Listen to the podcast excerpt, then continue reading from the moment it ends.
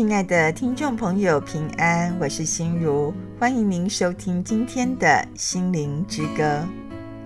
我想，英国伊丽莎白二世女王呢，她应该是世界上少数大家都很熟悉的人物。她在位期间呢、长达七十年又两百一十四天，真的是非常的长呢。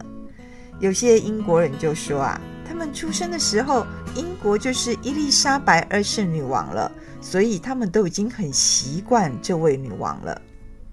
今天呢，我就以此节目啊，来纪念这位值得我们怀念的英国伊丽莎白二世女王。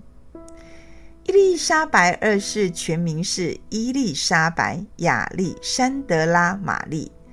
是一九五二年到二零二二年大英国协王国的君主以及大英国协的元首，他于一九五二年的二月六日啊，继承他父亲乔治六世的王位，然后在一九五三年的六月二日加冕。在第二次世界大战的期间呢，他就开始履行王室的公共职责哦，甚至他也参加。本土辅助部队的服役，他学开军车啦，要学开车，然后换轮胎哟，亲自也要换轮胎，为英国当时在二战期间的军队效力。伊丽莎白二世呢，她在位期间，她也实行许多重大的宪政变革。我想这真的非常的不容易呀、啊。因为以前英国可以说号称是泱泱大国啊，日不落国，所以呢，他会去实行重大的宪政变革，我觉得真的是意义非凡。例如说呢，他将英国权力下放，然后呢，让加拿大的宪法本国化，非洲呢去殖民化，其他呢，他也有参与具有历史意义的大事。譬如说，他是第一位对爱尔兰共和国进行国事访问的英国君主啊。我们要知道，爱爱尔兰呢一直跟苏格兰呢长期的不和啊，所以他愿意到爱尔兰去进行国事访问。我想，真的也是放下他许多的身段。他也先后接见和访问五位天主教的教宗。我们要知道呢。英英国呢，在英王亨利八世真的是跟天主教啊结下梁子了，也就是呢，他们之间啊有很深的过节。因为英王亨利八世呢，他的婚姻事件，所以呢，造成两造水火不容，甚至还引发战争。所以，英国女王伊丽莎白二世愿意和天主教有和睦的关系，我想这真的是表现的啊宽容的一个气度。当然呢、我觉得也有在信仰之下，她愿意这样做。她也是第一位举办过两届夏季奥林匹克运动会的国家元首，他更是英国史上哦出国访问最多的国家君主。他总共出去就是出国访问三百二十五次哦。虽然说我们说现代的王室已经没有什么实际的权利，但他们一天下来的工作时数，我觉得真是超长的耶，并不是我们所看到的哈打钢琴碎碎啊，向群众挥挥手而已哦。几乎哈与他工作过的英国首相都给予这位女王很高的评价。因为呢，她可是要每天花至少三个小时以上的阅读，阅读什么呢？各大臣还有康宁街十号，也就是首相送来的各种文件，有时候不止阅读三小时以上而已啦，哈。再加上他也要履行许多的公共事务啦，外交上大大小小的访问，他必须接待外宾啊，各国的元首。一旦讲吼，答答地地的代志实在有够多啦，所以女王的工作大致上来说，我觉得是非常耗脑力呢，也非常耗体力的工作。说真的啦，她肩负的责任可能超过我们的想象哦。因为英国女王她要承担君王的职责、军事啊军事的角色、社会的角色，她必须稳定民心，然后呢，团结联合王国的向心力。我想能戴上王冠啊，担负这么多的重职大任，确实是天选之人吧，也就是上帝所呼召的人。女王哦，她本身也非常喜欢马和柯基犬。我们知道呢，她本身呢，她本人、她的女儿还有孙女啊，都是骑马的好手。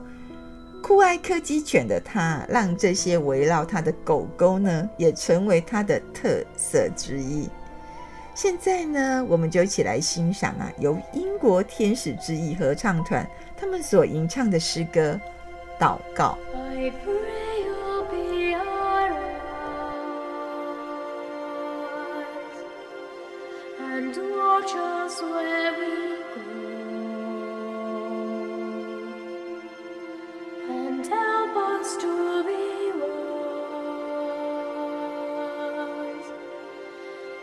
times when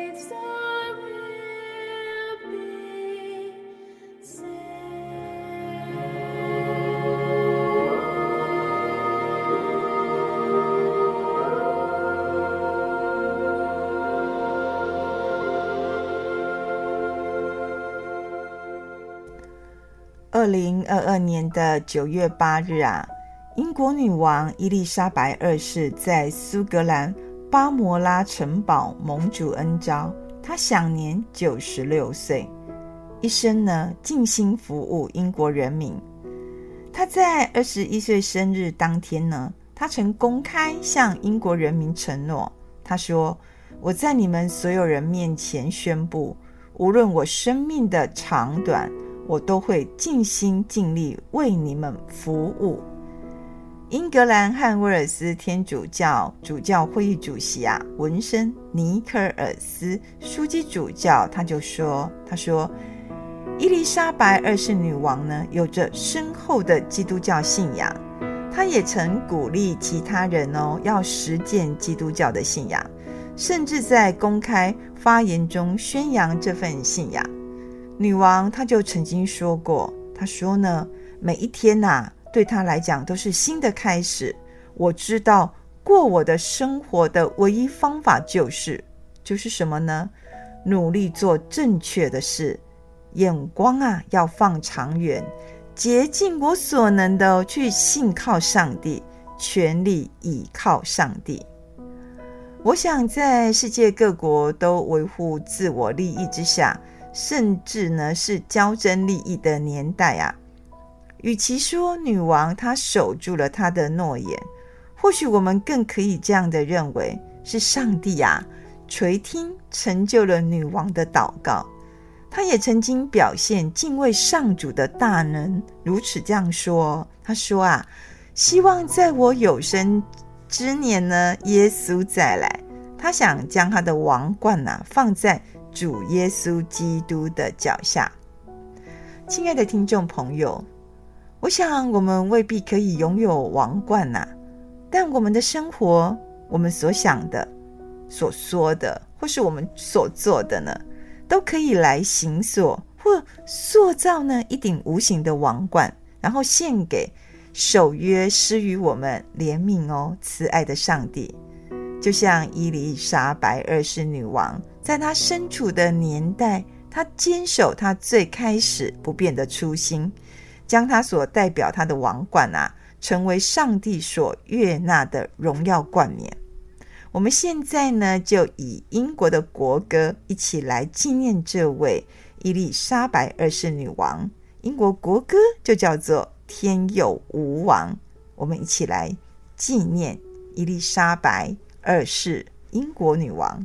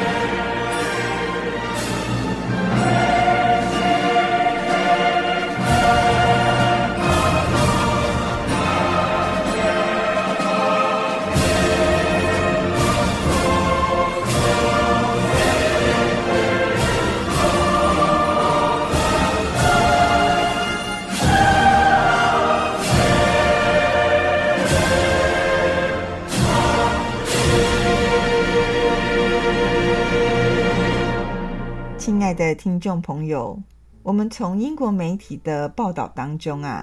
看到英国女王伊丽莎白二世的灵柩从苏格兰巴摩拉城堡移灵往爱丁堡的途中。其实这条路要经过苏格兰的高地，它应该是英国最荒凉而且人口很稀少的地方。但是我们还是可以从媒体当中呢，看到有许多的民众呢，侧立在两旁道路的两旁，然后呢，肃然注目地向女王致哀。从这里呢，我们也可以看出苏格兰人非常敬重女王，不是因为说女王的母亲是苏格兰人啊，也因为在女王的任内呢。他不断促成中央权力下放给苏格兰，所以苏格兰的国会哦，在经历三百年后可以重新开议，而且伊丽莎白二世女王呢，也把苏格兰非常珍视的命运之石还给苏格兰。我想，他今天呢，在苏格兰他最爱的城堡离世。这也是英格兰君主史上的第一人。那苏格兰人对女王是很难有什么抱怨的。以女王个人一生呢，她团结了苏格兰与英格兰两大民族。我相信未来苏格兰还是要公投独立，或是说还是要继续跟英格兰联合，应该英国王室还是可以获得苏格兰人民的敬重。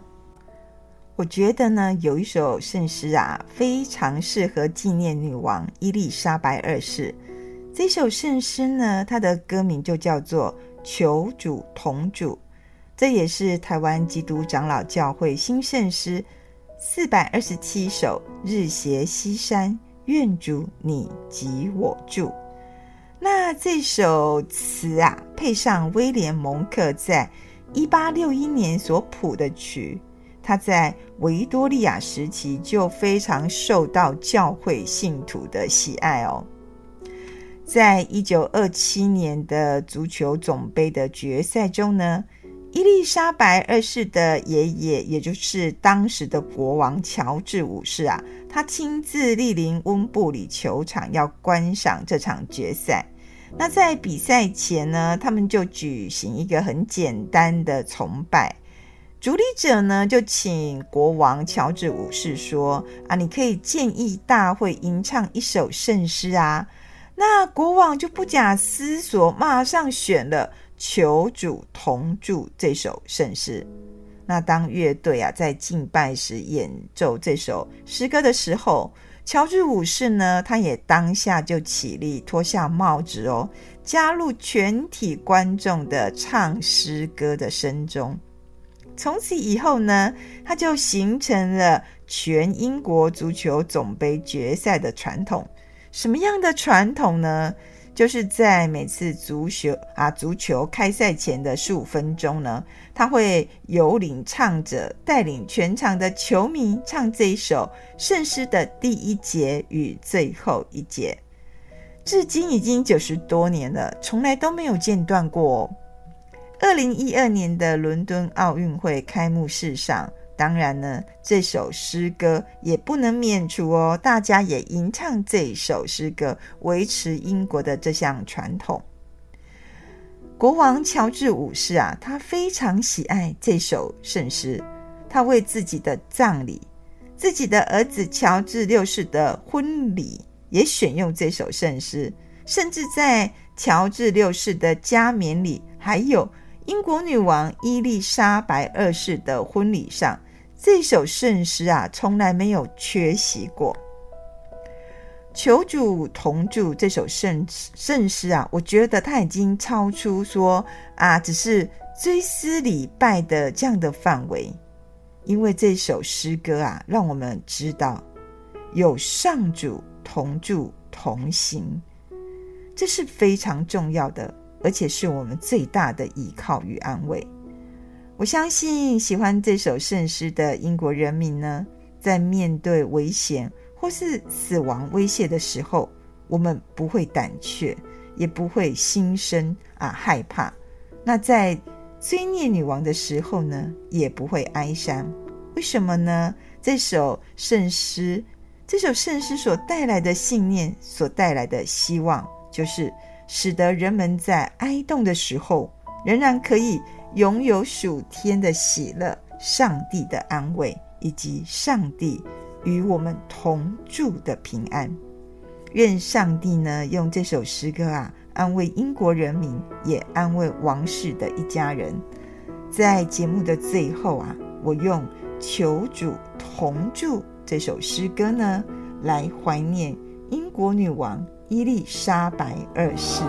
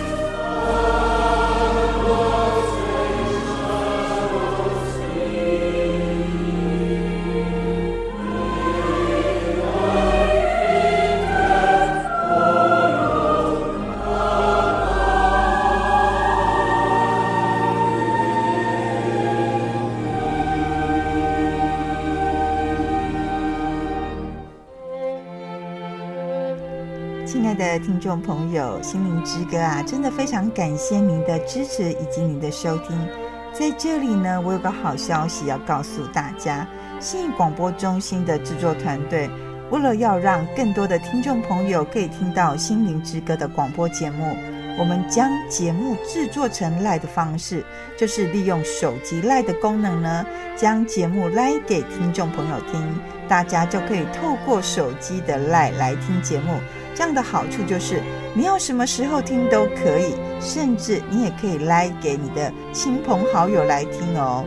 心灵之歌呢，在这里也非常的诚恳呼吁大家，我们需要大家的奉献与支持，让广播福音事功能能接续下去。假如你有这样的意愿，或是你有想加入我们的 LINE，你可以来电询问，我们的电话是零八。七八九一三四四零八七八九一三四四。若你想为我们奉献呢，我们的邮政划拨账号是零零四三六九九七零零四三六九九七。愿上帝呢赐福于你，光照台湾。